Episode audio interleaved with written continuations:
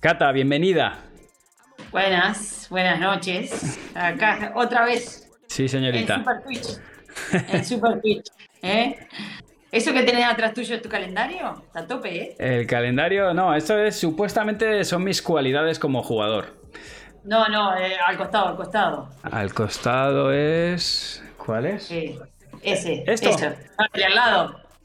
¿Esto? Eso. ¿Eso qué es? Ah, esto es una caja. No, Ah. no es una caja. No, el calendario lo llevo todo aquí en el, en el, en el iPhone y, y va reventado. Está reventado. Ah. Bueno, me, te- me tenés que enseñar a usarlo. Sí, Eh, es, im- es imprescindible y lo vas a necesitar ahora, además, en tu nueva etapa. Vamos, yo, pues yo soy de agendita y papel. Yo, mira, mira, yo tengo acá la agenda. Sí, claro. Don't quit. Ah, yo soy de agendita y papel. Bueno. Acá estamos, Manu. Efectivamente, gracias por dedicarnos estos, bueno, est- est- estos ratitos. Eh, hay mucha gente que se está dejando pasar, ya veo por aquí muchos más cata menos Manu. A ver, Ah, sí. Digo que me la escribieron mucho, ¿eh? ¿Sí? No, no sé a vos, pero a mí. Sí. Sí, sí. Sí, sí, me lo escribieron. Bueno, es lo que, es lo que toca. Es un clásico, es un clásico, es un clásico. Te van a meter más presión. Ahora no tenemos excusa, Manu. No Bueno. tenemos excusa. Ya sabes que este es tu canal, Cata, cuando quieras. Eh, siempre, siempre eres bienvenida y, y bueno, eh, muchas cosas ahora de las que hablar. Eh, la gente, como te digo, muy participativa, están por aquí ya dejando mensajes y, bueno, pues eh, queríamos dedicarte entre toda la comunidad que, pues bueno, como de alguna manera rendirte un pequeño homenaje por lo que, por lo que has eh, sido, por lo que significas y sigues significando para este deporte, que de alguna manera eres una institución. Y, yo, aprovecharía, eh, si te parece bien, este directo para que nos hables de lo que ha sido tu trayectoria, de lo que has ido viviendo en el pádel, que nos cuentes cuál ha sido, bueno, vienes desde el inicio, aunque eres jovencísima, pero Es que en algún momento yo fui joven. Era la joven promesa. Sí, por allá, cuando, cuando Colón llevó la primer pala, cuando trajo de vuelta. Nada, bueno, no, la verdad que, que muy contenta. No me, me esperaba un poco ese reconocimiento de, de, de tanto tiempo, de, de que la gente valore que estuve muchísimo tiempo tratando de dar- mi máximo. Obviamente, mis últimos dos o tres años no fueron mis mejores resultados, ni, ni yo tampoco los esperaba, ¿eh? Yo soy muy realista, Manu. Y de hecho, los últimos dos, tres, cuatro, cinco torneos se me, se me hicieron complicados en el momento cuando no me veo competitiva, ¿viste? Eso, es- eso la verdad que es complicado, porque siempre después de cada torneo uno vuelve y tiene ganas de mejorar, o siempre fue así, ¿no? Sí, está bien, te quedas caliente, perdiste, pero siempre viendo en cosas para mejorar. Y bueno, si bien en mi primera etapa de joven eso era, era el objetivo, lo que pasa es que no había tanta información, Manu. Vos tenés a, yo que sé, a Delphi, a Tamara, a, bueno, a tus chicas, a Carol, a- bueno, o mismo yo, hasta hace un tiempo. Está bueno, porque tenés muchos medios, ¿viste? Para, para mejorar, muchas personas que te pueden ayudar, cada uno lo suyo, el psicólogo, el nutricionista, el esto, lo otro. Entonces, bueno, en mi época de joven toda esa información no había. Éramos autodidactas un poco y, y bueno, entonces yo estiré un poco mi retirada, eh, además de porque no me es que me estoy forrada. yo creo que los jóvenes, vea, todos estos ya se van a retirar muchísimo antes porque ya económicamente van a haber hecho una diferencia, yo no.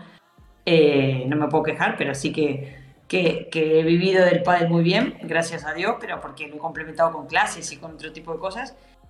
Entonces, nada, yo disfruté muchísimo toda esta última etapa porque eh, he cumplido el sueño de ser deportista. Entonces, hay toda una primera parte donde yo jugué en Argentina eh, con esa ambición de, llegar a ser número uno, de ser la mejor en el deporte, totalmente desinteresado en cuanto a dinero o a ganarme la vida con esto. Simplemente por el hecho de, hacerlo bien. Y después hay otra etapa también un poco acá en España donde sí ya hubo más ese, ese profesionalismo, ese, eso de verdad que, que bueno, que es toda esta parte y donde la gente ya está conociendo el final de mi carrera y el inicio de todo este crecimiento, ya sea World Padel Tour, profesionalismo y el deporte en sí, ¿no? Cuéntanos cosas, Cata, cuando tú arrancas en Argentina a jugar, eh, ¿qué, qué tipo de esfuerzos o, o qué cosas recuerdas haber realmente dicho, joder, lo piensas ahora, quizá en aquel momento metido en el barro, pero pensarlo ahora y decir, madre mía, las cosas que hice en un inicio en Sí. Bueno, a ver, eh, yo a los 18 años eh, decidí ir a estudiar a Buenos Aires justamente para jugar al pádel, ¿no? Para hacer las dos cosas. Y bueno, y ahí había un organizador parecido quizás a, bueno, a lo que sería ahora, ¿no? Pero ya en decadencia total. Entonces, en el 94, 95, 96 jugábamos torneos que organizaban organizadores donde pretendían ganar dinero, pero era muy poquito. O, por ejemplo, jugaba un torneo americano que sería como el pozo que se hace acá o el foso que se hace en, España, que jugábamos em, cuando no éramos las top y con mi compañera íbamos y jugábamos a lo mejor hasta las 2 de la mañana. Y era un torneo americano que la que termina, cuando gana, la que ganaba se llevaba el pozo del dinero de la inscripción entre todas. ¿Cuánto podía ser? ¿Cuánto, ¿Cuánto dinero podía suponer? A dinero de acá de España, 200 euros. Hay un cálculo así, una pareja, un torneo de esto del, del foso, del pozo, gana, paga 20 euros en inscripción, a, a, 8 parejas son 16 personas. 200, 300 euros ganábamos con mi compañera, por decirlo. Pero bueno, eso fue una parte. Después yo dejé dos años y volví de casualidad otra vez a jugar al pádel. Y yo tenía, trabajaba de, de mecánica dental de lunes a viernes. Entonces el viernes a la noche me tomaba el autobús con lo que era mi compañera o a veces comparto con mi marido. Dormíamos en el autobús porque para nada Buenos Aires son 600 kilómetros. O sea, a las 12 de la noche, en coche cama que se llama, que es el autobús que... Y se llegábamos a las 6, 7 de la mañana en Buenos Aires. Me iba a la casa de mis suegros, a la mañana dormíamos un rato y jugábamos a las 2 de la tarde y a las 8 no, octavos y cuartos. Y el domingo jugaba semi y final. ¿Vale? Y el domingo a la noche otra vez volver en autobús. Madre mía. y el lunes, más de una vez, más de un lunes, estaba en el laboratorio dental rota, mano. Me acuerdo que por ahí iba al baño y para ir a sentarme en el baño, en el váter tenía agujetas en los, en, en, los cuadriceps de haber metido cuatro partidos en dos días y dos noches de autobús. Claro. O sea, Rota, rota. Y eso también, el dinero en premio era el pozo de las inscripciones. O sea, lo hacíamos porque nos gustaba, porque estaba bueno, porque era un fin de semana divertido y ir a eso. Y bueno, y a raíz de ahí, después me volvieron a convocar para España, digo, para, para el Mundial de Argentina, y después de ahí lo conocí a Gaby y ya vine acá a España y todo eso, que bueno, ya era más, wow, más pro por decirlo, pero cuando nosotros vinimos a España, en el 2003, cuando yo vine, había, se repartía 3.000 euros en premio, mano. El torneo. en, el, en el torneo. Y creo que fue en el 2007 o en el 2008, no, 2007 creo, que solo hubo 7 torneos. Y en el, en el 2009, antes de que empezara Estrella Damm con el PPT, creo que era mayo, y no habíamos jugado ningún torneo. Y no, no sabíamos qué torneo íbamos a jugar. En el 2009 creo que fue. Y solo jugamos 7 u 8. Así que imagínate ahora con, con 20 torneos. Sí, bueno, y, lo que viene, ¿eh? Y lo que viene por delante, o sea... No, a ver, y, 16 o 20 torneos World del Tour y tenés FIP, tenés eh, Challenger, tenés esto, tenés... Nada, ahora es una locura. Una locura, una locura. Bueno, ¿en qué momento decides, bueno, en qué momento te surge la oportunidad de venir a España? Yo, yo conozco la historia, pero bueno, cuéntale a la gente en qué momento es, cómo se te plantea y, qué supone para ti salir de Argentina y venirte para acá. Bueno, em, cuando me lo plantea Gaby, eh, claro, mi marido me dice, Cata, yo tengo 27 años, no estoy para ir de mochilero.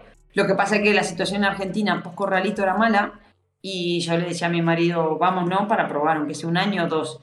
Y me vine yo primera a dar clase en el club donde estaba Gaby.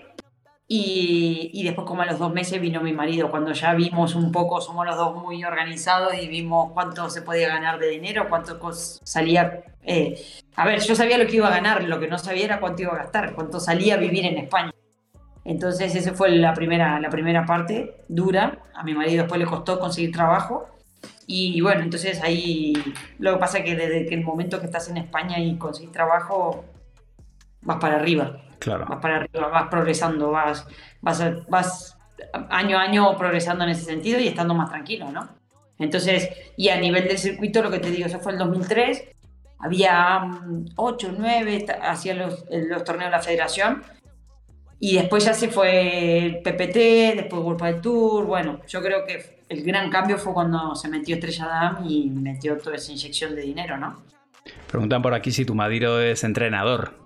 Nada, nada que ver, es un paquete, es un paquete mano.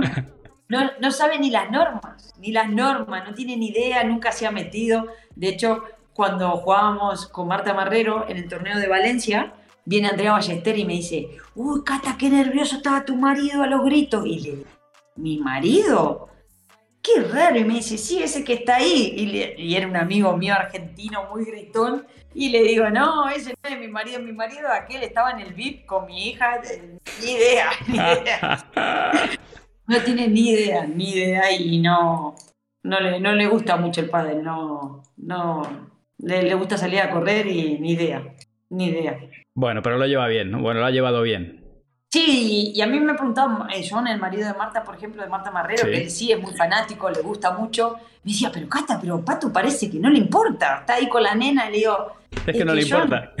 Claro, es que es, es, es, mi marido, le da igual, yo estoy trabajando, es como que. Me dice, pero, pero, pero no se pone contento si gana. Y le digo, claro, eso sí, pero porque sabe que si, si gano, gano más dinero, estoy más contenta y es el esfuerzo que pero no está ahí como loco se le va la vida, ¿viste? Así que si más de una vez he venido a casa después, que jugaba por acá y le digo, o hablo por teléfono y después le digo, ah, gané, así que juego mañana o no, o vuelvo, lo que sea, ¿sabes? Pero bueno, eso está bien, porque si no llegas a tu casa y más padre, más padre. Bueno, vos te pasará con tu mujer, mano. Eh, tu mujer a, mí me, sorprendió mi mujer porque es verdad que al inicio, bueno, yo a, mi mujer ha vivido pádel lógicamente toda la vida desde que está conmigo, pero yo pensaba que entendía menos y un día me sorprendió porque me tiró de, y, claro, mientras...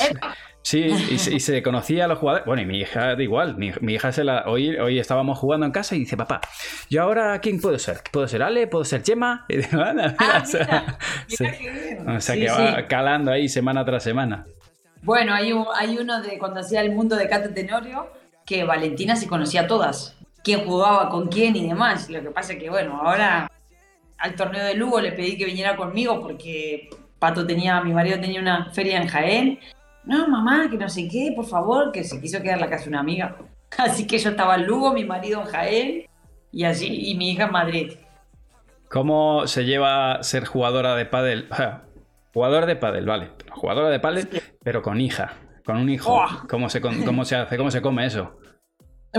Bueno, ahora, ahora varias, eh, Valeria Pavón, que, que he estado en contacto con ella, me dice, Cata, yo no sé cómo hacías. Y le digo, yo tampoco. O mismo mi marido me dice, ni loco vuelvo a hacer. O las cosas que hicimos. A ver, eh, lo que te digo, cuando yo recién volví, o los tres primeros años de Valentina, fueron muy duros. El Pato, mi marido, me acompañó mucho, se pedía día de trabajo. Y, y bueno, nada, la verdad que, que, es duro físicamente, ¿viste? Te desgasta mucho ser madre. si alguien que es madre me está escuchando lo sabe. Sí, sí. Y, y, y por eso yo digo que, que Valentina es mi, en mi hándicap y mi fortaleza. Mi hándicap porque obviamente mi cuerpo no ha descansado, ha nacido una vida, entonces no ha descansado igual que cuando jugaba contra Patti, contra Eli, contra chicas que tienen 10 años menos que yo y a su vez su 100% de su atención y de todo está en ellas mismas y en el pádel. No, no es lo mismo. Pero digo que también a veces es mi fortaleza porque me ha pasado jugando con Victoria o jugando con Bea o, o con, otras, con otras contrarias que, claro, perdían un partido y era un drama y yo a los dos segundos, Manu, ya estoy. Puta madre, perdí, tal, no sé qué, pero después ya, ya está. Se, relativiza todo mucho más, ¿no? Exacto, exacto, exacto. Tu, prioridad pasa por otro lado, entonces mi prioridad es que mi hija esté bien y bueno, entonces las victorias no es wow, soy la mejor del mundo, ni la derrota tampoco es la peor del mundo. Cuando, entonces, bueno. cuando tú decides ser mamá, ¿tienes claro que vas a volver o, o de alguna manera te quedas ahí un poco en stand-by y a ver qué pasa?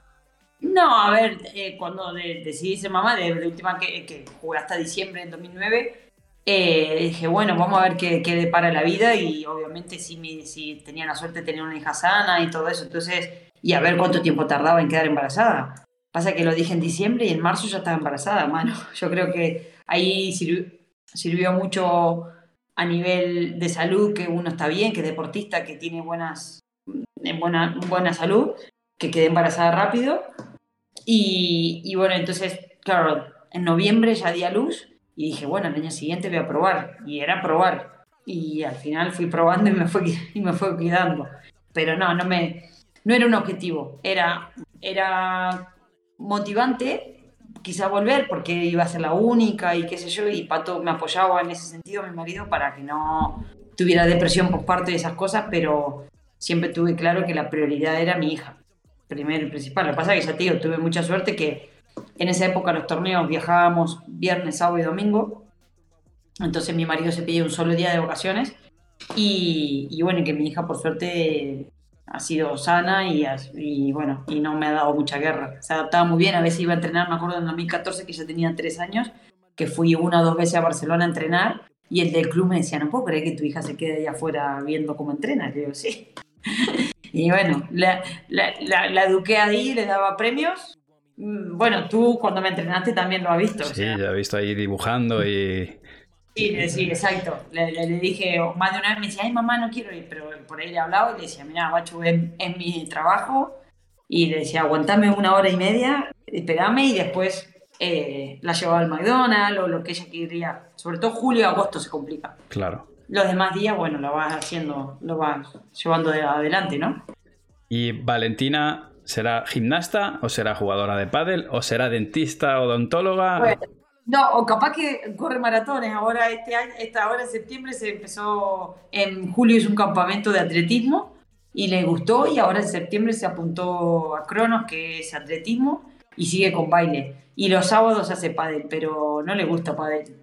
Va porque van las dos amigas y, y le da igual. Sí. Le da igual. O sea que no hay, no ves tú...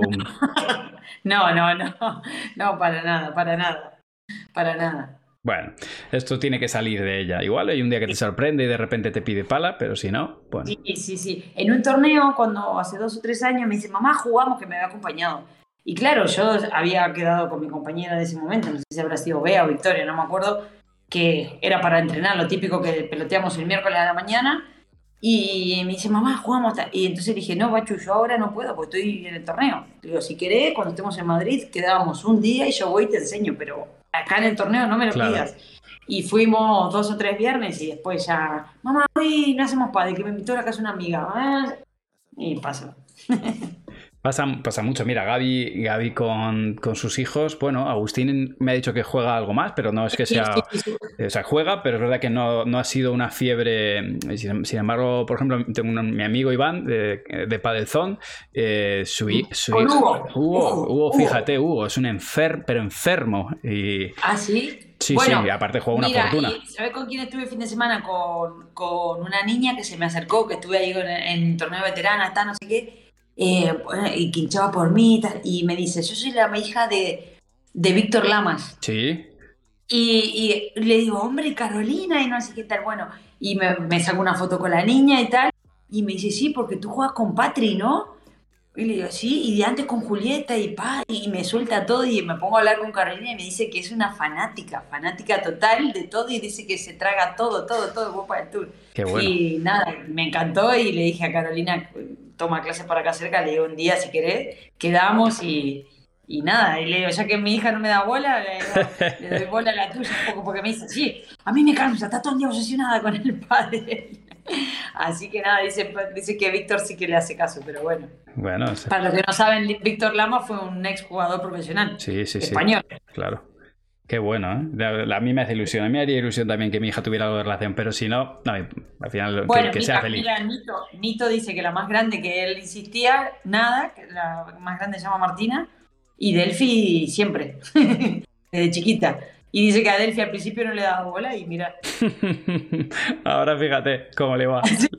sí.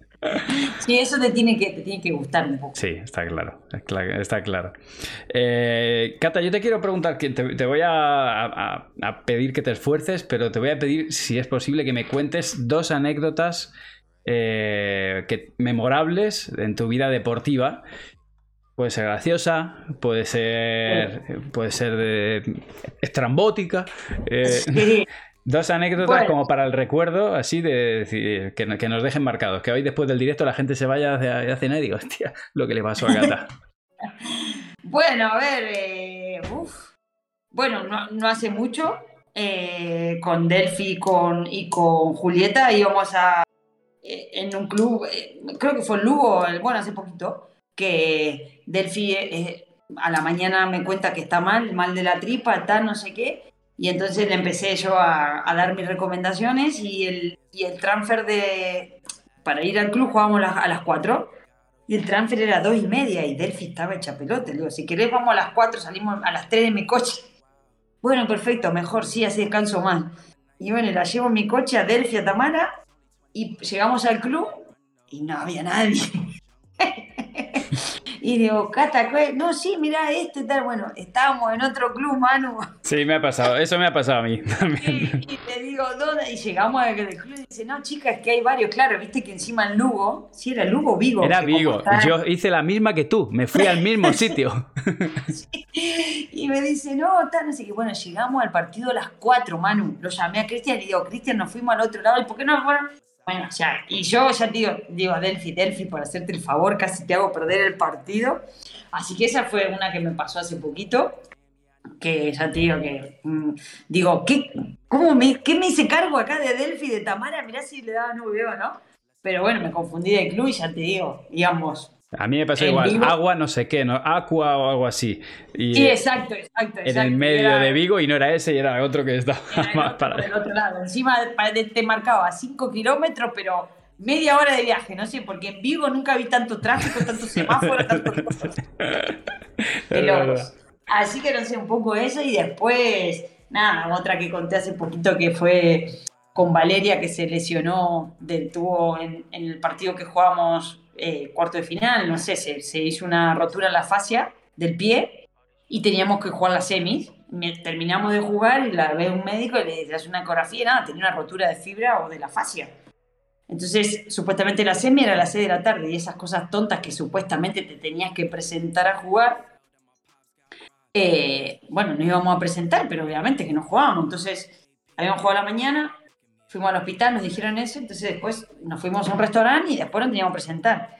Y claro, ya estábamos fuera del torneo y era en un, restaurante y pedimos un entrecot. Y nos trajeron, Manu, un entrecot. De brontosaurio.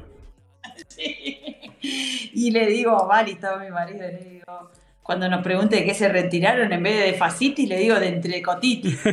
y bueno, y yo me empecé a reír, ¿viste? Y mi marido se empezó a reír. Y Valeria, que cada dos por tres se, enoja, ¿viste? Decía, ah, no, el chiste era malísimo.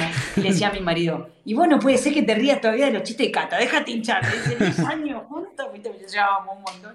Pero bueno, entonces quedó la de entrecotitis, que después bromeábamos con Valeria porque dice, nada. No, Pato todavía es un santo, decía, todavía se ríe de tus chistes malos. pero, nada, entonces, eso, o sea, a ver, eso de lesiones y de cosas, pero pero mil, mil anécdotas, mano, mil, mil. Me encantó conocer Egipto, me encantó viajar mucho en los mundiales también, que nos metíamos con España, inventábamos una canción. Y, después en el baile iban todos por un lado y yo para el otro. A ver si pasa alguna foto. Hay una foto que ya te digo, está toda la selección. Es como que está así, los cuatro dedos y yo para el otro lado. No figura, pero bueno, era divertirse, la verdad que era divertirse un poco. No te lo tienen en cuenta, ¿no?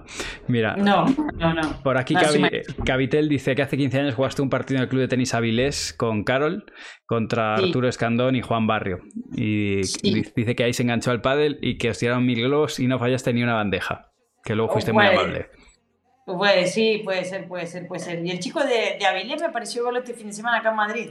Diego me parece, no, Diego no, el otro y que era de Victoria, pero bueno, sí, sí, sí, nos trataron súper bien. Cata, eh, ¿qué te llevas del pádel? De tu etapa de jugadora de pádel, que, que te venga así a la mente, ¿qué, te llevas? Eh, de todo, mano. Te hace como persona, te, forma como valores, te, es un estilo de vida ya. El deporte, el, no sé, no me imagino sedentaria en el sofá y, y gorda. Fea sí, porque es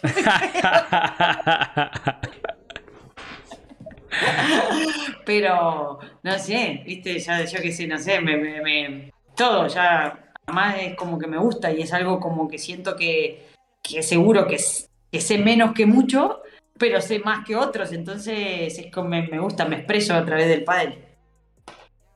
De hecho, todo este tiempo que no, he, no he estado dando clase, me he divertido un poco con las redes sociales y eso pero... Sí, sí. Está por aquí Ryu poniendo todas tus redes, o sea que ya la gente, creo que, no sé si hay alguien de mi comunidad que no te siga, entiendo que no, porque todo el mundo te, te reconoce.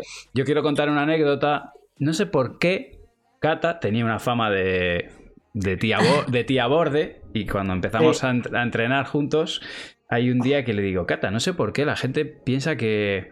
Debe pensar que eres muy borde, porque el otro día, eh, cuando te han visto en el vídeo, han puesto un comentario de decir, yo, yo que pensaba que, era una, que esta chica era borde y resulta que es simpática. Y hay, un vídeo de, los primeros que decías, vamos a ver, esto es como si ves a un bombero que dice, yo estoy trabajando, estoy laburando. Tú ves a un bombero, tú le ves que se ríe al bombero.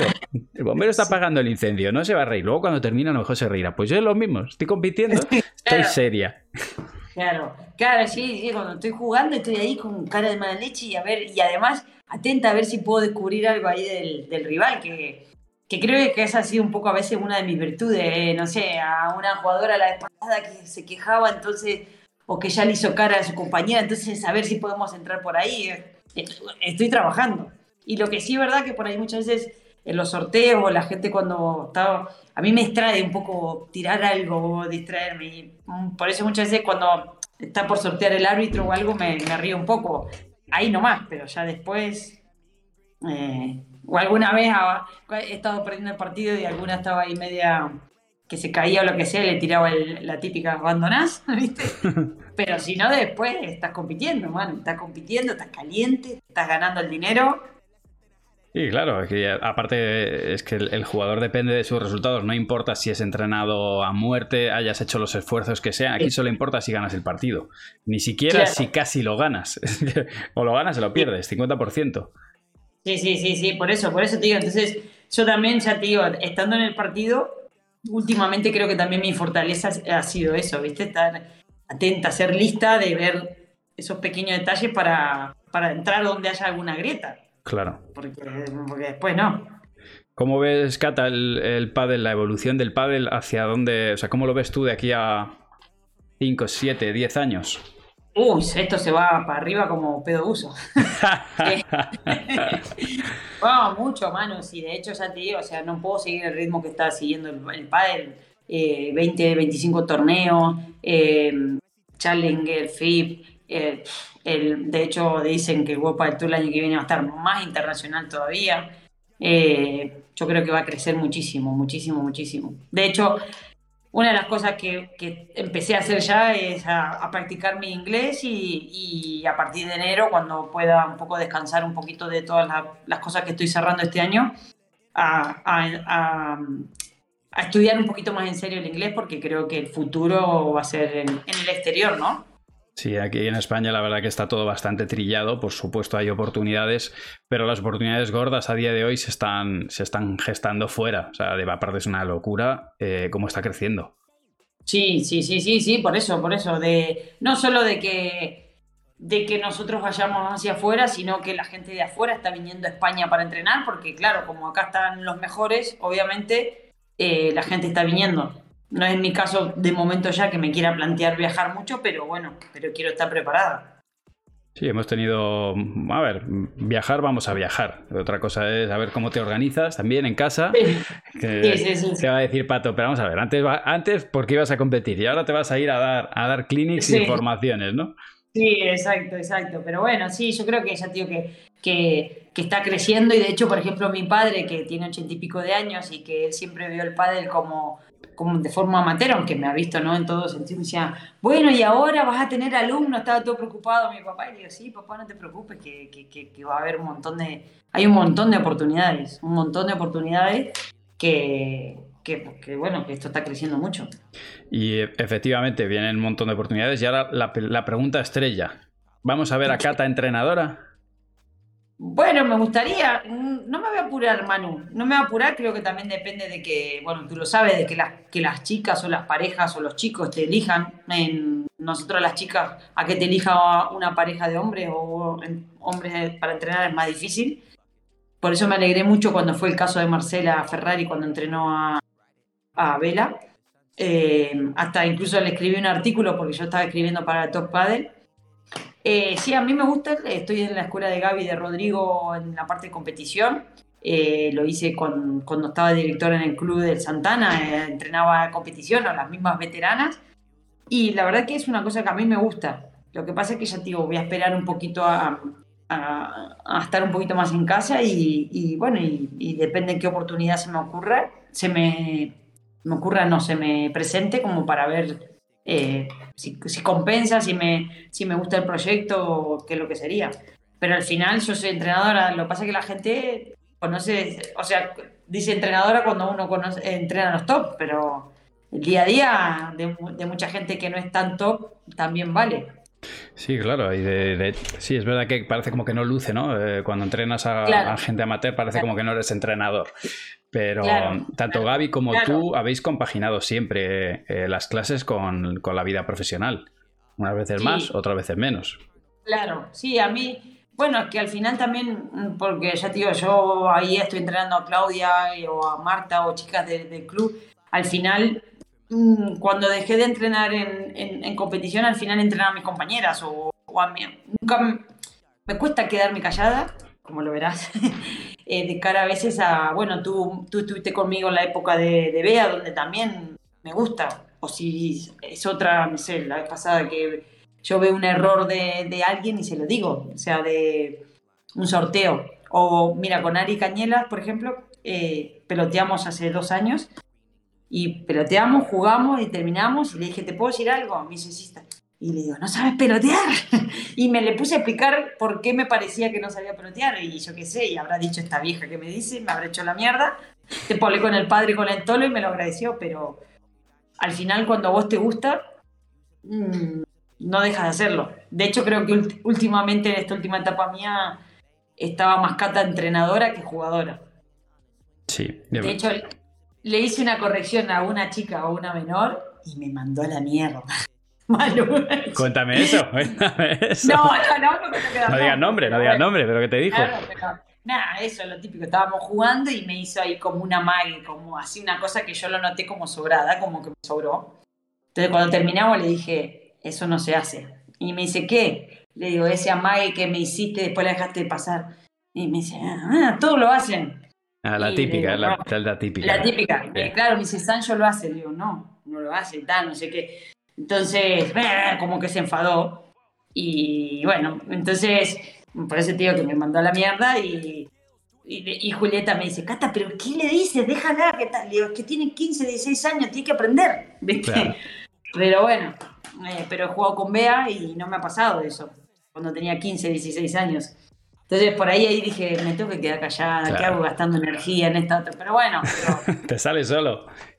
Me sale, me sale, me sale. Me sale, pero es verdad, hay gente que no tiene, porque no tiene ganas de que yo le diga lo que se equivoca o lo que no se equivoca, o a lo mejor ellos no creen que se equivocan, ¿viste? Sí, pero yo creo que cuando eso te empieza a salir así de forma natural, es que ya, ya estás para entrenar, o sea, ya has pasado de etapa. Porque si no estaría diciendo, no le digo nada y la mato. Exacto. claro, no, pero pues es que, o sea, fue como una bronca, tal. y lo hablé con Oscar, con el psicólogo, y me decía, Cata, es que te ven como contraria, no como jugadora. Mm. No, me dice, sí, sí, sí, sabe, como que tuve que bajar la cabeza y decir, tenés razón. Pero yo creo que eso, que últimamente ya me está saliendo un poco eso. Mm. Por eso quizás se me dio bien con Victoria o con Bea, porque al final sacaban una parte buena mía y yo trataba, me motiva a mí eso, sacar esa parte del otro. Y lo mismo con otro, me dice, no, no me digas lo que tengo que hacer, ya soy, ya soy grande. Te voy a, voy a tirar, vamos a interactuar un poquito con la audiencia que está aquí dándote cariño. Y bueno, lo primero, mucha gente te ve de comentarista con Nerone. No digo nada y lo digo todo. Eh, bueno. Em, el otro día estuve en el World del Tour. Eh, dijeron que por ahí de cara el año que viene sí que lo.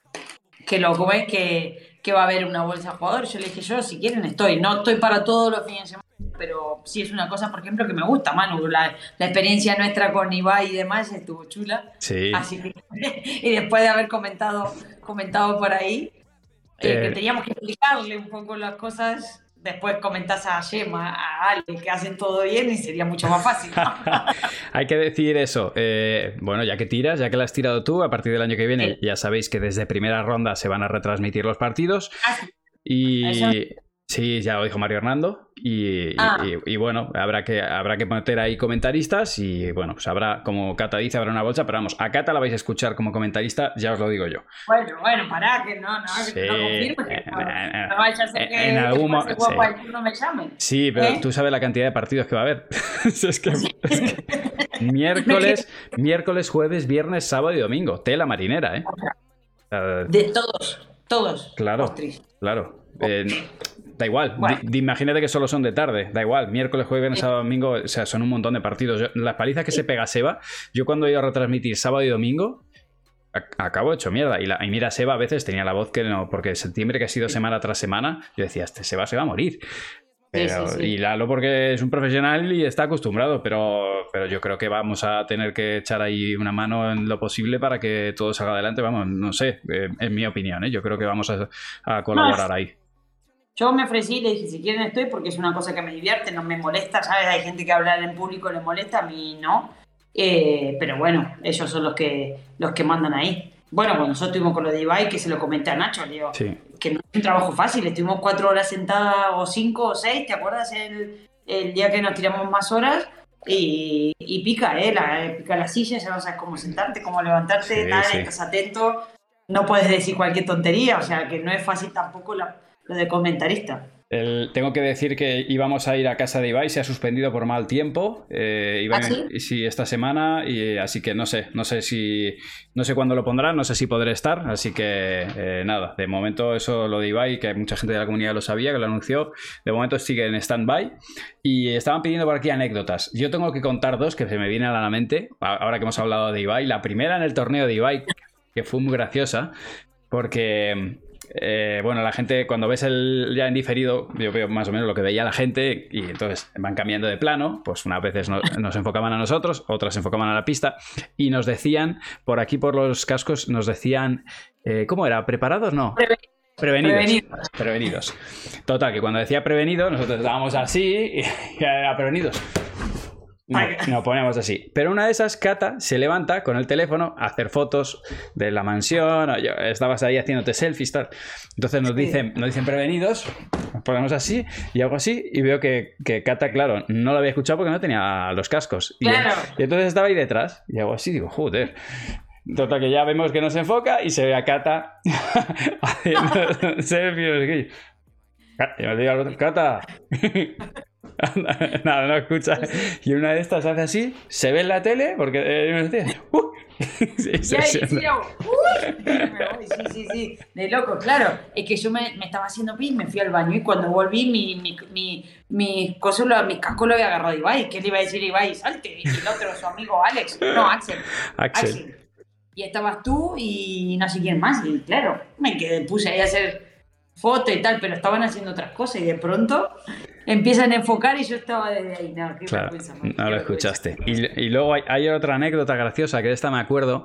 Eh, em, fue en Lisboa, no sé hace cuántos años. Estábamos jugando, jugabas con Beita tal, y tú empiezas con los potingues ya, que si por aquí y tal, no sé. Una, pastillita, creo, o una, un cacito así de, creatina, eh, no, de, de, cafeína. Y tenía, Bea tenía 16 años. Y en un momento dado le dice, échale a Bea uno tal. En esto que se levanta y me dice. No, de rigosa era. La rigosa. rigosa, Y dice, échale otra, échale otra.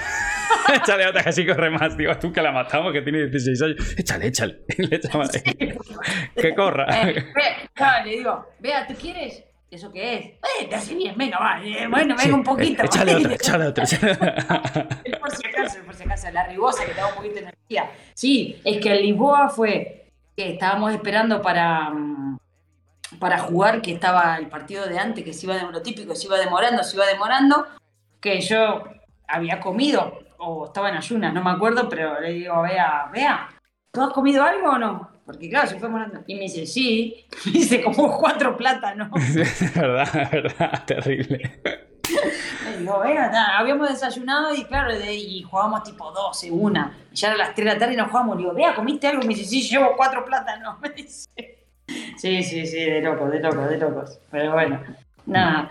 Yo la verdad que eso, que tengo anécdotas, tengo muchas, pero que no me acuerdo ahora. Después, eh, después cuando cortemos se me salen todas. Sí, sí, y a veces, a veces vamos a, a, los, a los lugares y te acuerdas, uy, aquí me pasó esto, aquí me pasó esto otro.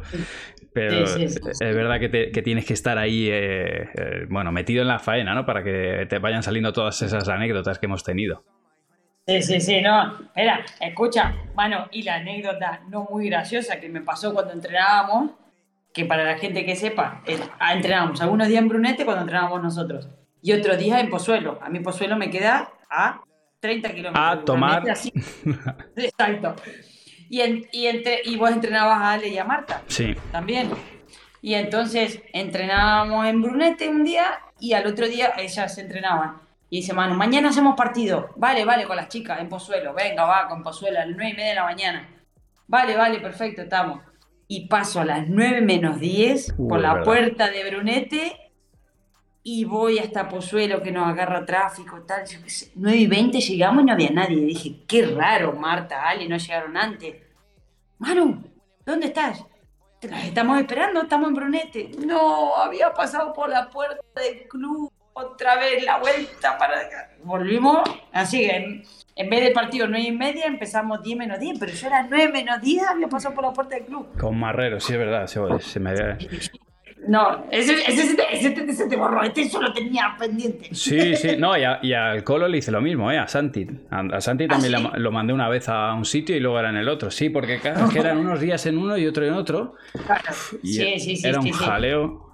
No, era el martes había un frente y el miércoles pone tocaba Pozuelo para que Ale no hiciera tantos kilómetros, pero no sé qué pasaba la pista de Pozuelo que se humedecía y las de Bronete estaban mejor. Eso es, eso es. Como Ale había entrenado después y dijo, no, mañana podemos entrenar acá que las pistas están mejor, que se ah, bueno, bueno, vos lo dijiste que sí, pero te olvidaste de avisarme a mí tío, que yo ya te digo que encima siempre me gusta o lo necesito entrar en calor antes, yo ya me imaginaba, uy, si estaría acá, entro en calor al partido a las nueve y media, de las nueve a las nueve y media, pues entrar en calor. Terrible. Pero bueno, son cosas que pasan, man. Sí, sí, no, lo de, lo de, lo de mandar Es que pasa que vas volado, en esa época estabas muy estresado, ahora seguro que estás tranquilo. Es que, es que, no, pero hay cosas que he conseguido organizarlas mejor pese a ir volado, porque es que en aquella época había días que yo empezaba en, en Brunete, perdón, empezaba en Pozuelo, iba a Brunete y de Brunete me iba a O sea, a lo largo, uh, a lo largo del día hacía 100, 120 kilómetros por unas cosas o por otras. Y luego a Foncarral y trabajaba hasta las 10 de la noche en Foncarral. O sea, estaba trabajando entre 12, 13 horas al día sin parar y a veces sin comer. Entonces, claro, era eh, así, pam, pam, pam, de lunes a viernes y luego sábado y domingo a veces también. Entonces era como que algunas veces ya me explotaba la cabeza. Ahora trabajo mucho, pero está un poco más organizado. Yo, yo tengo mi pista 10, 11 y media, 11 y media, una en Vita. Ya está. Eh, eso es lo que hay. Chicas y chicos. Entonces, bueno, se me puede escapar algo, pero, pero no era uno aquí, otro allí, busca sparring. Ah, era, era un jaleo. Pero bueno, oye. Sí, sí, sí. Eh, bueno, por aquí eh, darle las gracias rápidamente a Padel Data, que sea que un placer teneros y además suscriptores, que Padel Data te dicen que te han entrevistado, te tiraron preguntas picantes y que las aguantaste. Sí, porque me preguntaron cuánto me quedaba y como tenía pendiente con el World Padel Tour contar lo del retiro, le dije que quedaba poco. Bueno, pues aguantaste el tirón ahí. Eh, te tiro dos así un poquito más picantes. Eh, bueno, te piden libro de anécdotas ya, ahí te lo dejo, creo que sería interesante. Bueno. El libro de anécdotas. Bueno, voy a hacer algo parecido. Tengo la idea de, escribir un libro y mi idea es contar con cada compañera un poco mm, cada año y qué hicimos y quizás seguro que con cada una, me acuerdo, nos vamos a acordar entre las dos, entre quien sea la compañera y demás, eh, alguna, alguna anécdota, por decirlo. ¿Con cuál o sea, con qué jugadora nunca has llegado a jugar y te hubiera gustado? Eh, seriamente, a lo mejor, por ejemplo, con Tamara, que cuando dejé de jugar con Bea le dije y me dijo que no. Entonces me quedé un poquito. Tamara estaba todavía para. Creo que conmigo en esa época podía adelantar un poquito este, este proceso que tuvo. Porque con Sandrita estaban como o sea, funcionaron y en esa época nos ganaron a mí a B y demás, pero como que me parece que tenían mucha confianza entre ellas, eran muy amigas y de hecho lo hemos hablado con Tamara después cuando jugamos el FIP esta vez. Entonces con Tamara yo creo que me, me hubiese gustado. Y después con alguna jugadora de derecha que no, que no he podido jugar y que creo que hubiese encajado bien. Martita Ortega en un, en un momento, que ya estaba media ahí sin compañera y, y demás, porque creo que en algunas cosas somos parecidas. O sea que nos quedamos con, esas, con esas dos. Y, y, qué jugadora es la que más te costaba jugar en contra? Por, porque de su estilo no te encaja, por la velocidad de pelota, bueno, ese partido que, no, que no quieres jugar. Eh, a ver, como jugadora, por ejemplo, Ale es súper incómoda, súper incómoda, eh, porque te tira un derecho, una bandeja de locos, Ale, es una jugadora que de cruzada te, molesta mucho Después Pati en un momento era imposible hacerle un punto. Como digo, a Pati le tirabas, le tirabas un árbol y te volvió una cabaña. Es una cosa de loco. ¿eh? le tiraba con un ladrillo y te volvió un castillo. es verdad. Era imposible, era imposible. Y si Monte lo mismo, o sea, entonces, eh, si bien yo parece que tengo paciencia, me, por ahí me mataba un poco eso, que, que no sabías cómo hacer un punto. Entonces, creo que esas, esas son jugadoras incómodas en ese sentido, que vos le tiras tu mejor tiro y, y te devuelven una bola más. Total. Por aquí me preguntaban antes, no la encuentro, pero antes me preguntaban, ¿qué aprendiste, Manu, qué aprendiste con, eh, con, con Kata, eh, de entrenar a Kata? Eh, porque al final yo con, con mis hay gente que piensa que los entrenadores os enseñamos solamente que es unilateral y esto es, bidireccional. Los entrenadores aprendemos mucho con, con, cada jugador y más con jugadores o jugadoras que tienen tanta experiencia que, al final vienen, pues eso, entrenarte a ti, entrenar a Carol, entrenar a Gaby, eh, que sois un, libro y, tenéis un montón de enseñanzas. Y de lo que aprendí eh, fue mucho en, relación a rutinas, volumen y, y, especificidad. Cada persona, cada jugador necesita una cosa. Yo ha habido épocas que entrenaba a Cata a las nueve y media y a Ale a la una. Eh, y el siguiente era Cata, luego tenía chicos y, a, Ale a la una. Y el entrenamiento de Alejandra era radicalmente distinto del de Cata. Yo a Cata le hacía el entrenamiento de Ale y, Cata me mandaba a, tomar por saco. Y a Ale le hacía el de Cata y, y Ale se iba de la pista, o sea, seguro. Porque Cata a lo mejor necesitaba 40 minutos literal de tirar globo o globo y abajo. Y así 40 minutos y me decía, y yo se lo ponía más difícil y me decía, para, para, para. Si todavía no he hecho bien este. Necesito volumen. Tres cosas quiero hacer. Esto, esto y esto. Necesito estas tres cosas. Y a lo mejor con Alejandra era de tío. O sea, llevamos ya cuatro minutos haciendo lo mismo. Vamos, a, vamos a jugar ya. Eh, porque cada uno va de una manera. Así que Sí, sí, eh, cada uno es particular, ¿eh? A mí, por ejemplo, a mí me da confianza eso, tener, sentir la pelota y, y, que pase, que vaya muchas veces a donde yo la quiero tirar y otros necesitan, necesitan, ya se aburren. Claro, entonces eh, son cosas que he aprendido y ahora, pues eso, entrenando a Carolina Navarro, Elia Matriain, gente que ya lleva tela de años jugando al pádel, cada uno es distinto. Entonces la primera parte es a ver, puedes ponerte borrico y decir, no, aquí se va a entrenar como yo digo, que es una opción. Pero, pero la realidad es que al final lo que queremos es que juguéis bien. Si tú para jugar bien ya lo sabes, porque ya has hecho pruebas, es como con los horarios. Pues tú, Cata, llevas media hora, tres cuartos de hora, una hora antes, y haces el perrito, haces el no sé qué, haces tus cosas, te comas tus potingues, ya sabes que te va bien. El, del perrito. Claro, cada uno tiene lo suyo. Entonces, bueno, yo en ese sentido aprendí a respetarlo, a un poco a, aprender lo que cada persona necesita o cada jugador necesita, respetar esos espacios y adaptar. Que bueno, que o sea, más o menos el padre lo podemos ver un poco distinto o un poco parecido, pero sobre todo a, respetar ese punto de vista o eso que necesita el jugador, que una vez que ya lo encuentra, que es algo que no tiene el jugador joven, los rookies tienen que ir encontrando cuáles son las cosas que le van bien o mal, entonces le propone, vamos a probar esto, vamos a probar esto otro, pero el que ya lo sabe, pues bueno, mm. eh, respetarlo. Sí, ah, eh, yo creo que eso, por ejemplo, con Bea en, Andorra, que, que, perdimos en el primer partido, que llovió, nos trasladaron un poco después. En la conclusión, Bea, ¿qué faltó? ¿Y qué nos faltó? Entrar en calor. Entonces ya para el siguiente decíamos, tenemos, necesitamos entrar en calor. Y creo que esa ha sido un poco también un poco la evolución del padre, hermano. Antes, yo me acuerdo con, también con los primeros partidos con Valeria Pavón, ella necesitaba entrar en calor menos, o mismo Isiar Monte, por ejemplo. Isiar no es una chica que, una jugadora que necesitaba entrenar mucho físico antes, activarse mucho, pero sí necesitaba tranquilidad de cabeza y tal, entonces ella iba a lo suyo, o, vemos ahora jugadores con los cascos, y yo no tengo nunca los cascos, ¿sabes? Pero bueno, eso también está en la madurez del jugador y mismo del entrenador también decir, bueno, este jugador necesita esto y este otro necesita lo otro. Total. Eh, mójate, ¿cómo ves a Beita dentro de unos años? ¿La ves número uno? Sí, sí, ve así a más. A ver, eh, vea, eh, está ahora como un poco, por decirlo, intermitente, pero porque enseguida ya le pusimos el listón muy alto. No, no, nos olvidemos, tiene 3, 4 años en el circuito. Eh, pero sí que la veo porque juego tiene, responsabilidad tiene, eh, le falta simplemente solidificar y, y todo lo que la gente no sabe, que a veces esos cambios de las o esas intermitencias a veces también es producto de, los cambios que va teniendo el jugador por dentro. Vea en este último dos, tres años, eh, hizo selectividades, terminó el colegio, se vino a vivir a Madrid, empezó la universidad, se empezó a vivir sola, se puso de novio, o sea, son muchas cosas que en otros jugadores no se notan porque, porque ya son maduros. Sí, claro, claro.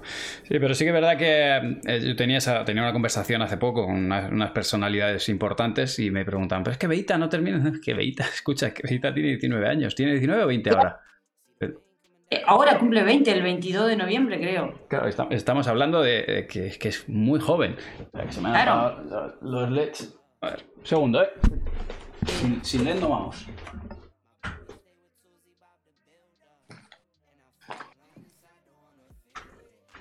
Uy. A ver, me va a tocar ahora ir a... Tengo que hablar con Amazon que se, se han petado. Pues se han sobrecalentado. Nada, no hay LEDs, amigos. No LEDs. Eh, que eso tiene... ¿20 años tiene ahora? Ahora me parece que cumple 20. El 22 de noviembre creo que es su cumpleaños, el de mi hija es el 11 y creo que el de Bea era justo 11 días después. Pero es que es muy joven, vea, claro. ¿Qué creen que sea el número uno con 20 años? No, estaría guay. Eso lógicamente estaría guay. Pero claro, hay, hay, hay, algo más hay que hay que trabajar, que las cosas no son tan. Mm, métele dentro de tres años, vea, ahora al ritmo que está entrenando o a, la, solidez, a la solidez personal. Mira Tamara, Tamara explotadora que me dice Cata, yo el año pasado ya empecé a sentirme mejor y a, estar al 100% porque dejé los, o sea, terminé los estudios mm. y además, em, Paula José María también terminó la carrera, se puso a entrenar un poco más y, fue cuando, cuando rindió un poco más. Eh, Martita no sé qué edad fue que estuvo número uno con Marrero, creo que fue, o con quien sea. La gente también es como que ah, ya enseguida. Mira, Delphi, Delphi tiene 22, 23 años y este año está siendo buenísimo. Y el año pasado hacía octavo, cuarto. Pero eso creo que eso es un problema del que tiene el exitismo en el deporte, porque parece ser que a día de hoy si no eres número uno eres un fracasado. Y es que ser número uno es tan difícil, es que solamente hay una pareja que no pierde por torneo. Sí, es tan difícil que la gente no se da cuenta. Claro, claro. Bueno, mira, cuando creo que cuando con Isiar, eh, claro, llevábamos cuatro o cinco finales contra Carol y Ceci, que eran las número uno en ese momento, y, y Isiar me dice, Jolín, tal, es que 6-2, 6-2 íbamos perdiendo, no sé qué. Y le digo, Isiar, eh, yo estoy contenta. Una sola pareja quedó por delante nuestra, todas las demás por detrás. Sí. Eh, habíamos perdido la final, ¿viste? Entonces, que no la veo, que ya llevamos dos o tres finales en dos sets y más o menos eh, suave, por decirlo. Pero yo le decía eso. Entonces, con Bea me parece eso también, que igual que, a ver, Martita Ortega, 24 tiene Martita, 26, 27. Sí, no, sé si llega a 27. Lo que pasa es que Martita también fue siempre muy precoz.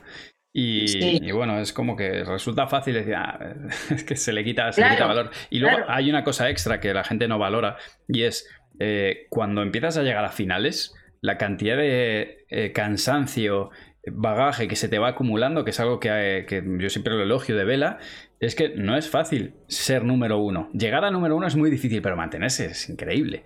Eh, que me dice por aquí que Martita tiene 24. Ojito, ¿eh? 24. Sí. Eh, y, Martita, vamos a decir ahora, y está acabada porque no llega a finales. No, ¿eh? Tiene un, a lo mejor un pico, un bajo y después otra. Mira, mira Ale, Gema. Sí, sí. Sí, lo que pasa es que, bueno, al final Ale y Gemma, para mí Gemma está en, en el momento, está en el momento. Ale también, quizá más eh, en un momento donde puede ser que empiece a caer este, el año que viene al otro, pero ya, ya creo que su pico lo tocó. Gemma está por llegar quizá a su, a su pico. Y sin embargo, estas dos, Martita, Bea, pues van, van para arriba. Paulita todavía tienen, Ari, están todavía en crecimiento. Para mí, para Manu, el, el, momento pico de, de, la, de la mujer, que, de las chicas y demás, y creo que donde fuimos un poco todas, nuestro mejor momento donde fuimos número uno es entre los 30 y los 35 años. Porque ya llevas 10 años de, de eso, de bagaje, de buenos hábitos, de un montón de cosas.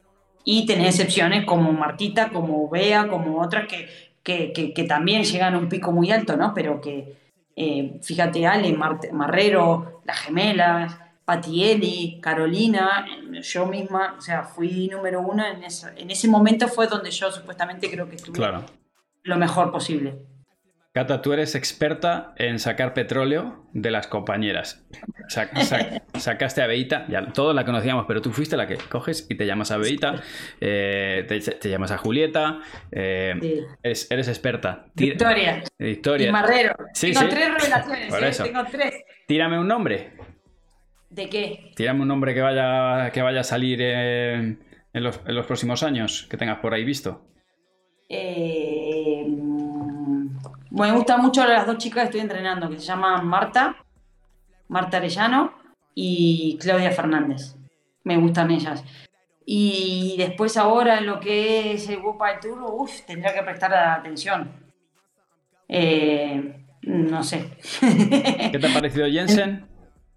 Eh, bueno, sí, me gusta. Me gusta. Lo que pasa es que me parecería, o sea, me gusta. Eh, me, le falta un poquito más de explotar, más atrevida. Sí, porque la, pegada sobre todo y ¡ay, que te pego! Que no te pego. Ya, claro, exacto, como que, no sé, me, me, sí me gusta, obviamente, juego un, un montón Claudia Jensen, pero me, parece que sí, y es el futuro también. Eh, de hecho, por eso también Nito la convoca para el Mundial y demás. Jugó muy eh, bien contra nosotras, jugó muy bien, la verdad. En, eh, ¿Desde dónde fue? En Lugo, creo que fue. Y, pues, yo la venía viendo jugar y en, y Lugo le vi que había dado dos pasos adelante. Obviamente todavía tiene que formarse más, pero me gustó mucho. sí, y el Lugo fue que creo que no ganó a Patria Sí, justo, justo. Sí, por eso. Y ahí jugó muy bien, el día, ese día jugó muy bien.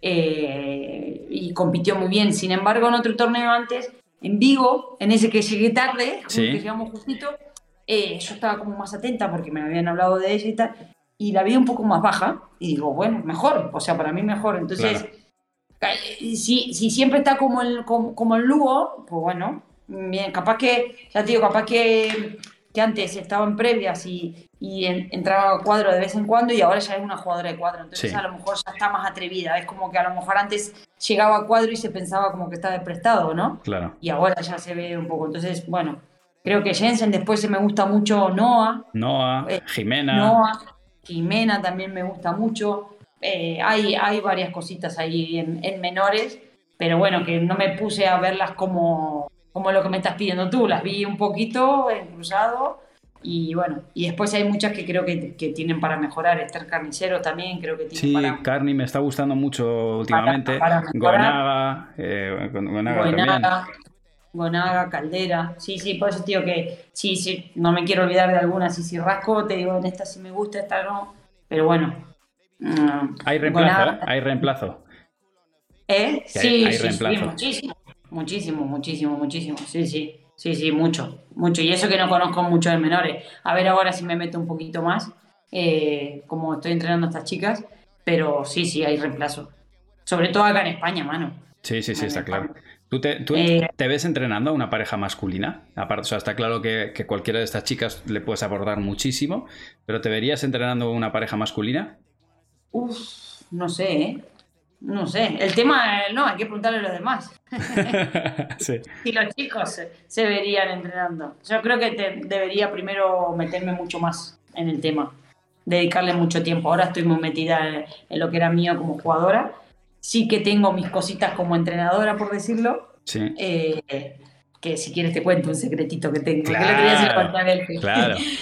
Dentro de mi, de que soy hincha pelota, eh, por ejemplo, este año o el año pasado, viste que yo después, por un ejercicio del psicólogo, después de que termino de jugar un partido, tengo un cuaderno mío que yo apunto este partido. De hecho, cuando jugamos con Tamara el FIP, le dije, Tamara, ¿te acordás que perdimos esa vez? Me dice, sí, íbamos ganando nosotros cuatro series, por no sé qué. Digo, ¿qué recordás de ese partido? No sé, que íbamos ganando, por no sé qué. Le saqué mi cuadernito y le conté todo lo que ya había puesto y me dice, ¿qué? Es verdad, qué cabrón, ¿y por qué apuntas? No sé qué, me empieza a apuntar. Yo apunto todo, las sensaciones o la táctica y tal. Entonces un día dije, voy a hacer lo mismo, pero a todas las jugadoras, que es lo que yo, porque creo que las conozco a todas entonces, de cara a cuando sea entrenadora o cuando, bueno, no sé, entonces, de todas, Marta Marrero, defecto y virtud, de eh, Pepita y fulanita, no sé qué, entonces, eso lo tengo ahí anotado. En chicos no he prestado atención y, y no creo que los chicos confíen en mí, sinceramente. ¿No?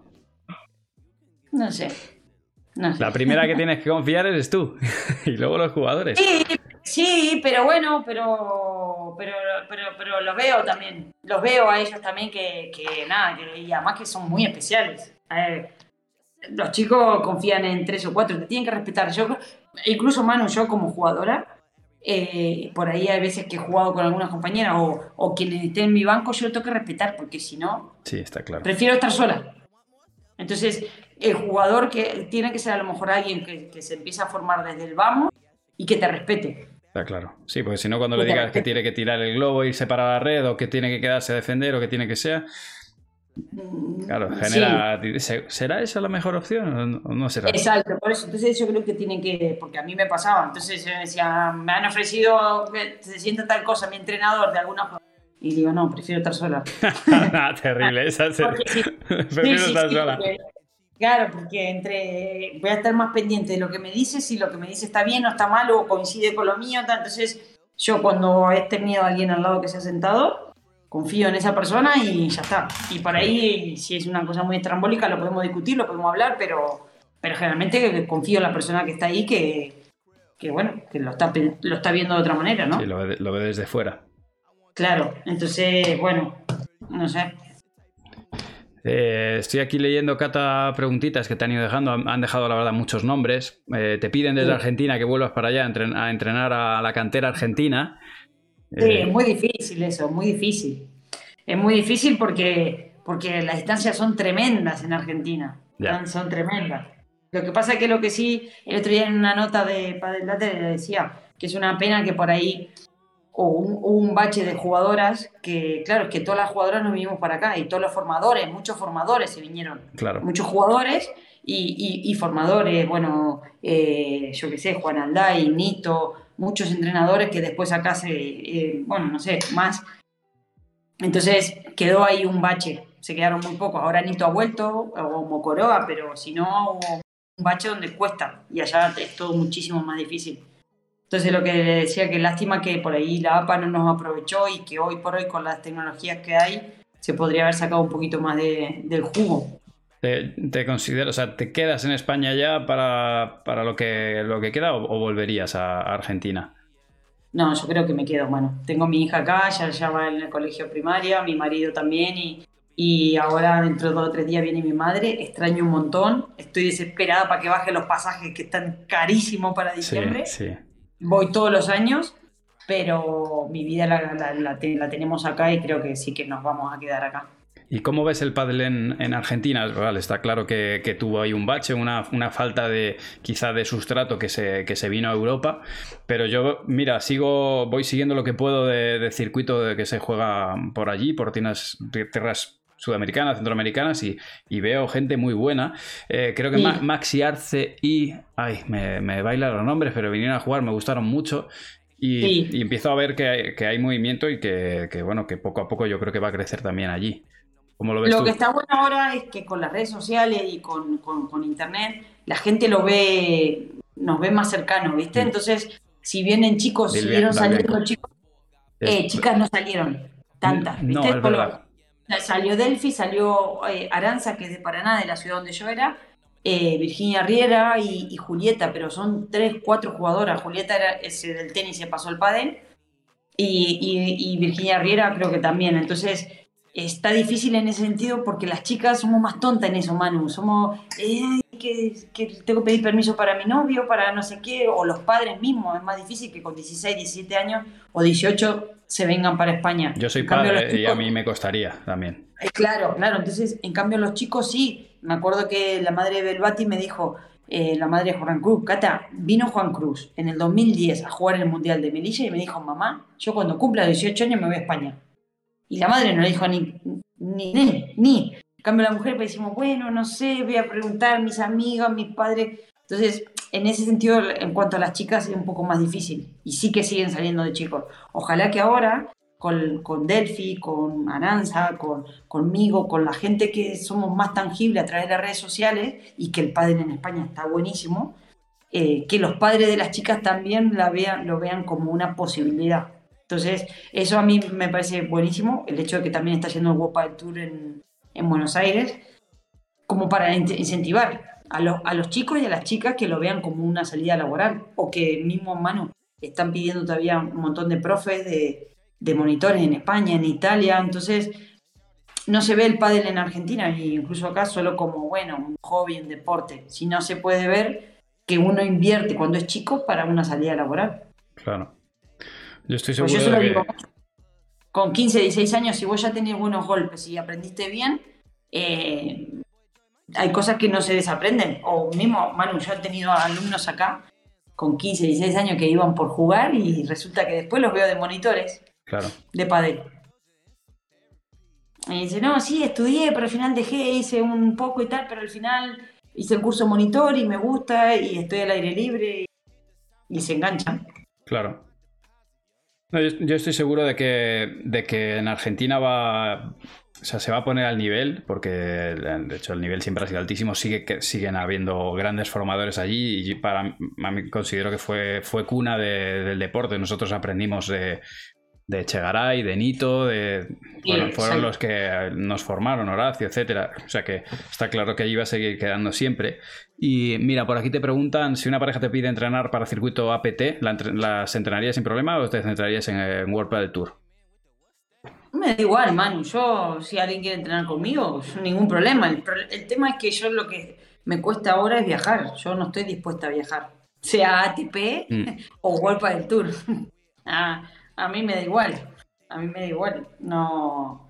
No, esa, esa guerra no creo que no está en los entrenadores. No, de hecho, yo, yo de deciros, yo tengo jugadores que están compitiendo FIP que juegan alguna PT y que a veces también juegan World del Tour. Tengo de todos, pero nosotros entramos jugadores más allá del circuito que estén entrenando porque esto va a ser coyuntural. Jugarán uno u otro en función a cómo caiga o, a la prueba que puedan jugar o decidan. Claro, de hecho, mira, ahora ya digo que estoy entrenando, por ejemplo, estas menores. El otro día hablaba con los padres, que me pasó también con Bea, cuando empecé a entrenar con Bea, que hablé con, con los padres y le dije, vamos a ordenarnos, porque a veces en menores hay tantos torneos que se desordenan. Hmm. Mira lo que pasó. En Lisboa jugamos un partido y Jimena y Noah, que te, mm, perdieron contra nosotras, y el otro día jugaban en, el Campeonato de España. O sea, de Lisboa se fueron a Zaragoza, una también dejó, bueno, historias que. Y creo que a una de las chicas le suspendió el Copa del Tour. Hmm. Pero porque no se ordena. Entonces, por ejemplo, a las niñas esta de menores le decía a los padres, ordénense, está el circuito de menores. Vale, ¿qué te da? Te da patrocinio de Bull Paddle, te da becas para el colegio, te da tal no sé qué, listo. Centrate y juega los tres, cuatro torneos que te exige ese circuito y después están las previas de World Tour y los Challenger, ¿me entendés? Entonces, me da igual. Yo les recomendé hacer eso por un tema de organizar, pero que después me da igual que si me dice el padre, pues no, solo voy a jugar menores. Bueno, o solo voy a jugar World Tour. Bueno, pero eso es lo que necesitan muchas veces ¿eh? Eh, jugadores y padres de jugadores. Justamente eso que tú estás comentando, porque esa es mi pelea con muchos jugadores, pero incluso ya con experiencia, decir, eh, vale, vamos a organizarnos, este es el calendario. Y de repente ya te marca, no, este también lo voy a jugar. Es como, no hemos dicho que no íbamos a jugar. Porque esta semana la tenemos para entrenar y para descansar, no para que te vayas, te desordenes en viaje, en comer como puedas, en que pases o no pases ronda y conducir de vuelta. Entonces es como que o que te llama un, jugador y te dice, oye, ¿jugarías conmigo? Y dices, hostia, es que me ha llamado, me ha llamado este jugador, que es bueno, que pues lo juego. Y al final se acaban desordenando. Claro, claro, claro, claro. Y pues sí, por eso, eso eso es un poco, por ejemplo, lo que yo le decía el otro día a los padres de estas chicas, o en su día con Bea, que eh, cuando empezamos a jugar tenía el compromiso de jugar interclubes en, en Italia. Mm. Y fue tres o cuatro fines de semana. Y le decía, digo, no te comprometes, eso fue un año 2018, le decía, para el 2019, en esta época, Bea va a estar con exámenes de fin de colegio, selectividad y demás. Le decía, no te comprometas porque la niña va a explotar. Claro. Después, al final, cuando quieren que esté a tope, o por ejemplo, lo que te digo estas chicas en septiembre, ante el torneo de Lisboa, no, después del torneo de Lisboa, ese fin de semana, el Campeonato de España, que para acá es súper importante el Campeonato de España menores. Y con eso clasificaron para el Mundial. Y se fueron a jugar un torneo a Lisboa eh, no, céntrate, descansa, viaja. Si lo importante, una de las niñas, no me acuerdo quién, el campeonato de España le significaba dos años de beca después para no sé qué universidad. Y se fue a Lisboa. Y después, céntrate en esto. Rinde acá al máximo, pon toda la carne al asador en esto porque tenés un objetivo. listo, lo ganaste, lo perdiste, te fue bien, te fue mal, listo, pero ahora hay otro. Entonces, eso por ejemplo yo creo que, es clave, más allá de que si una pareja juega el, APT o el, o el del Tour. Claro. Mira, te dejan aquí una pregunta. Eh, ayer eh, Prato, en, una entrevista en el Drive, eh, comentó que él es partidario de que en el de los jugadores afrenten un partido sin el coach en el banquillo. ¿Cómo lo ves? ¿Crees que sería la solución para aquellos entrenadores que no pueden viajar? O, por ejemplo, en el caso de Gaby, que tenía dos parejas jugando al mismo tiempo y no podía estar con las dos. Bueno, término medio, Manu. Ahora parece que lo mismo pasa con los menores. Los jugadores no saben pensar. Yo cuando empecé a jugar, y por eso he funcionado a veces bien. Bueno, tú te acuerdas. Eh, bueno, esa es una anécdota, mano, que puedo contar. Que, que jugábamos, tú tenías un clínica en Fuencarral, jugábamos con Bea contra Marta y Ale. Y tú entrenabas a Ale y ya sabíamos que no te ibas a sentar. Y con Bea jugamos y jugamos un huevo y, y, ganamos el partido. Y ganasteis, y ganasteis, efectivamente. Claro, en, en Jaén. De broma te decíamos, Jaén, te decíamos, Manu, no vengas. No vuelvas. no te sientas. Manu, nos trajo suerte que no vengas. Y claro. Eh, y, y, decía, les ha dicho toda la táctica, les ha dicho lo que tenían que hacer. la, culpa seguía siendo tuya. Obviamente. Eso sí, pero bueno. No, yo creo que, a ver, eh, estamos en los dos extremos, Manu. Antes, el entrenador no, no participaba, no era normal que, que estuviera con las jugadoras de hecho, cuando yo era, cuando tenía 18, 19 años, nuestro entrenador era, fue el primero que se empezó, no se sentaba con nosotras, pero empezó a, pelear por eso. Y después Nito se sentaba, empezó a, sentarse con la otra pareja, con Costa Viola. Y bueno, eh, y nos fuimos adaptando y bueno, y está bueno, es una herramienta más. Lo que pasa es que ahora los menores no saben, no saben, salen y no saben pensar, o los jugadores no saben pensar, siempre dependen de que el entrenador que esté afuera le diga lo que ellos tienen que hacer adentro. Claro. Entonces, y si te fijas, en los jugadores más experimentados, eh, Vela, Sancho, eh, siempre salen y comentan, y, o mismo Gaby, tú que lo entrenaste a Gaby y a Seba. Sí, sí, Seguro que tenía, Tenías que aportar algo, pero que muchas veces escuchar la sensación del jugador. No, mi trabajo principalmente, por supuesto, era aportar, pero era en realidad hacer un consenso, porque claro, si un jugador dice una cosa y otro jugador dice otra cosa, en el caso de Seba y Gaby, o sea, son dos tíos que obviamente saben de pádel, pero a lo mejor Seba lo está viendo de una manera, Gaby lo está viendo de otra manera y te miran a ti y te dicen, bueno, pues ahora tomas tú la decisión. Entonces, realmente es para hacer consenso. Y, ahí yo os, doy dos eh, maneras de verlo de diferente forma, porque en el caso de los menores a mí me parece que la figura del coach es importantísima, clave y esencial, porque si no está el coach en el banco, están los padres a tres metros gritando. Entonces, creo que tener a alguien formado, con idea de lo que es el deporte, que eduquen valores y que les enseñe a los jugadores a cómo sobrellevar determinadas situaciones de enfado, de frustración, etcétera, es que si no lo hace, lo va a hacer el padre, el padre del uno, del otro, o el de enfrente, que no todo el mundo tiene esa formación. Y entonces yo he visto chicos echarse a perder eh, o tener unas situaciones terribles simplemente porque los papás pues no saben ayudar y los papás saben ayudar en ciertas cosas y en otros no tienen la herramienta. Entonces el entrenador a veces es algo más que un entrenador que te dice dónde jugar, sino que es un educador. Entonces para mí es muy importante. Sí, lo que pasa que Manu, si vos tenés una escuela de menores y tienes un torneo, te va a pasar lo que le pasa a Gaby con Chingoto y demás, que tenés a la misma hora claro. tres partidos o cuatro de niños jugando, entonces también está bueno que, darles herramientas en su día a día para que se den cuenta. Yo a veces ahora con los alumnos, hoy a uno le digo, ¿por qué crees que la erraste? No sé, dímelo tú, sí, yo te lo digo, pero ¿cuál es tu sensación? Llevas tres bolas iguales en la red. estás dando para abajo, dale la terminación hacia adelante, o sea que se autocorrija también. Entonces, eso también me parece que es importante. Lo que pasa es que, claro, ahora están los padres ahí como los murciélagos, ¿no? Los padres murciélagos, la sí, Entonces, bueno, pero bueno, lo, que te digo, que Gustavo quizás es por eso, porque él vivió esa época de donde no había entrenador y donde uno como jugador también tenía que aprender a resolver. yo tengo una experiencia de hace dos semanas, para no tirar los nombres de los jugadores, pero eh, nos vamos al 6-5 eh, y en el 6-5 jugando de una manera con el saque para ir al tiebreak. Y casualmente del 6-5 eh, a 6-6 y tiebreak cambiaron la táctica. Y me ha pasado, pero me ha pasado igual que de repente son las rivales las que cambian la táctica. Entonces, yo no puedo hablar en el 6-6. Nos vamos a jugar el set donde, y los jugadores son los que, si nos hacen, imagínate que nos están jugando todo por abajo y de repente ahora empiezan a pinchar el globo y se tiran para arriba. Claro, yo no puedo decirle, oye, lo que tienes que hacer es dejar pasar la bola o hacer lo que sea. Si el jugador no tiene ese backup de decir, hostia, me han cambiado la táctica y tenemos que hacer otra cosa y nos vamos al tiebreak a jugar con otro planteamiento de enfrente y nosotros tenemos que adaptarnos. Perdemos el set y me ha pasado de, estar así mirando al árbitro y diciendo, la madre en parido, me han cambiado la táctica y no lo están viendo y perdemos el set y digo, te quiero hacer así, porque no te has dado cuenta de esto. Claro, claro, claro, claro. Bueno, Manu, y te digo otra cosa que me ha pasado con las... Con, ya le estoy preguntando a las chicas y con compañeras que me sentó a decir, bueno, a ver, ¿cómo vamos a jugar? Eh, ¿Qué es lo que vos mejor haces? ¿En dónde te sentís cómoda? Y no saben. Sí. No, no, sé, creo que la víbora, ¿no? ¿Vos cómo me ves? No, no, decime vos. Yo, ya te digo, a las chicas, eh, a las que bueno, a ver, decime, si yo te quiero contratar como compañera. O sea, si te quiero, eh, decime qué tenés vos para venderme. ¿Viste? Entonces, se lo, se lo hice el otro día en el entrenamiento.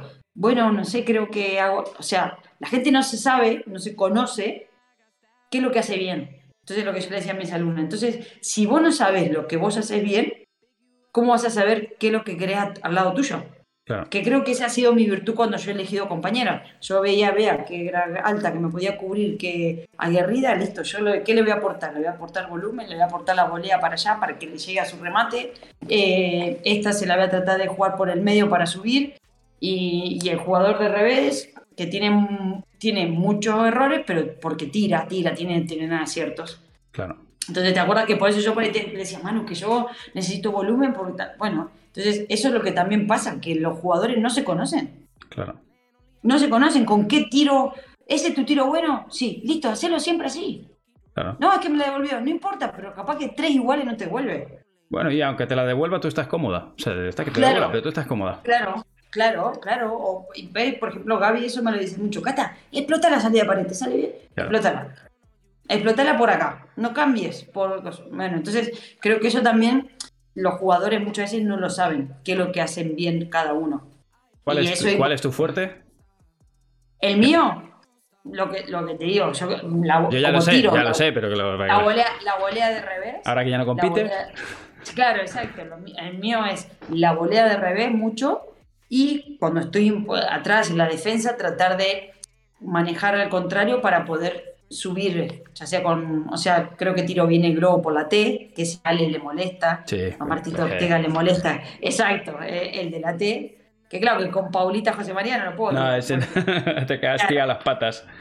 Claro, exacto, entonces ese, ese globo rápido así por la T creo que me salía bien como para, como para que el otro vaya un poquito de, de culo y, y poder entrar con la siguiente pelota. Y, y, en la red creo que también un poco las voleas y todo eso. No hago, no hago víbora, hago bandeja, bandeja a la reja también. Y, bueno, y después, si bien no soy muy pegadora, no, bueno, últimamente no tanto, pero creo que más que como Marta Marrero o una jugadora de derecha que le, que le pegaba mucho, por ahí el cambio de ritmo. Sí, el palo rápido paralelo ahí de cambio. Claro, era, el de la reja, mantener con el de la reja y por ahí pum, un chicotazo paralelo a, los pies del otro. Mm. Y después eso, ver un poquito, ser lista y tratar de ver en qué, dónde está picando del otro lado de la red, dónde le pica la contraria. Claro. ¿Eh? La, experiencia, Sí, exacto, en ese, en ese sentido. esta viene de errar tres pelotas, estar lista, eso. Vamos por esta. Eh, en ese sentido, ese creo que ha sido muy fuerte. Pues Cata va, a hora y media ya de, de charla. Sí, sí, te voy a, te voy a, dejar descansar. Pero bueno, nada, transmitirte el cariño de toda la comunidad, de los que hoy pueden estar en directo y de los que no pueden estar o se han ido ya, que, bueno, todos te respetan muchísimo. Y, y nada, estaríamos. Sí, porque estaríamos aquí muchas horas y, bueno, en algún momento, en algún momento hay, que, hay que cortarlo. Pero bueno, nada, eh, esto... Tengo, a ver si, cuando tenga tiempo, más tiempo para pensarlo, esas ideas locas que tengo a veces y las voy apuntando, tratar de hacer cosas como para que, que después lo sumamos a tu canal o lo que sea de, de, entrenamientos o de cosas para que la gente se pueda se pueda sumar los retos, ese tipo de cosas. Porque mucha gente quiere mejorar, mano. No sé si te pasa a vos, que la gente dice, uy, bueno, ¿cómo puedo mejorar? Eh, me gustaría tomar clase contigo para mejorar y tal. Y a lo mejor no es solo tomar clase con Cata o con Manu, sino a lo mejor hay otros aspectos que pueden copiar y mejorar, como a lo mejor, yo qué sé, eh, físico haces, no, bueno, apúntate al gimnasio. al tercer sales a correr, llegas cansado, bueno, capaz que si mejoras tu condición física vas a mejorar tu padre. ¿no? Claro. O, o, tienes 5 o 6 kilos de más y entonces estás jugando con una mochila, ¿viste? Quiero mejorar el padre. Bueno, a ver, suspende un poquito. Bajate 3 kilos y ya vas a mejorar tu padre. Suspende los alfajores y, las facturas. o, o, yo qué sé, no sé, otras cosas que, que bueno, que a lo mejor a ver si haciéndolo conmigo se pueden enganchar la gente. Pues tienen tus, eh, tus redes sociales y eh, ahora que ya Cata, no, sé si acabarás pronto o tarde eh, entrenando pro, pero estás entrenando gente, así que si hay alguno por la zona de Brunete, Villanueva de la Cañada, Madrid o pasáis por Madrid, la tenéis en Instagram, que yo sé que Cata responde a, todo lo que puede. Sí, sí, sí, y yo te, te, insto a hacer otro directo, pero temático la próxima vez, si te parece. Este hoy iba enfocado a, a tu trayectoria como jugadora y podemos hacer uno, por ejemplo, de alimentación, que ahí la señora Potingues, te meto a ti, metemos a David y nos tiramos tres horas aquí hablando de Potingues. Eh, condición física, técnica, y si te parece podemos hacer... Bueno, yo más que nada un poco, por ejemplo, lo que te decía de cara al año que viene, lo que quería era eso, a lo mejor mostrar entrenamientos que, que voy a empezar a hacer yo, que los puedo hacer en la casa y que la gente lo pueda hacer para mejorar un poquito su padre, por ejemplo que normales, no es él, porque la gente siempre, está bueno, y hay gente que te copia, te dice, está bueno, pero, pero eso es muy pro para mí, cuando yo puedo subir a mis, entrenamientos físicos. Claro. Pues... Pero por ahí hacer algo para que la gente lo pueda hacer también. Claro. Tomamos nota. Hecho, pues así que queda. Eh, nada, un abrazo muy fuerte, Cata. Gracias por estar aquí. Eh, Muchísimas gracias. A ti. Y nada, que te deseamos toda la suerte del mundo en esta nueva etapa que empieza ahora y yo estoy seguro. Sí, empezó. empezó, pero que, ya, verás cómo vas a ir a, otro nivel. Al final eres una institución. Muchas gracias y ya tío, tengo ganas ahora de, eso, de dedicarle tiempo a ese, veces ese contenido que ando dando vuelta, que quiero escribir un libro, que quiero a veces eh, interactuar con la gente y, sumarme un poco, un poco a eso, ¿no? Y después estar en la pista, que es lo que mejor se hace, hermano. y, y, tontitos que suman, como diría Seba, viste que Seba dice los chistes, los tontitos. Que a lo mejor comentarista, comentarista. Que en las redes sociales unos tips, unos tips. Eh, que me llamas para un clínico de padre envíe, también voy. Claro, claro que sí. voy, eh, pero bueno, pero yo creo que ya te digo, que la pareja guapa del tour, no sé, lo veo como un poquito más adelante. Llegará, está claro que llegará. Veremos. bueno, pues muy buenas noches. Otro para ti. Chacho, gracias. Adiós.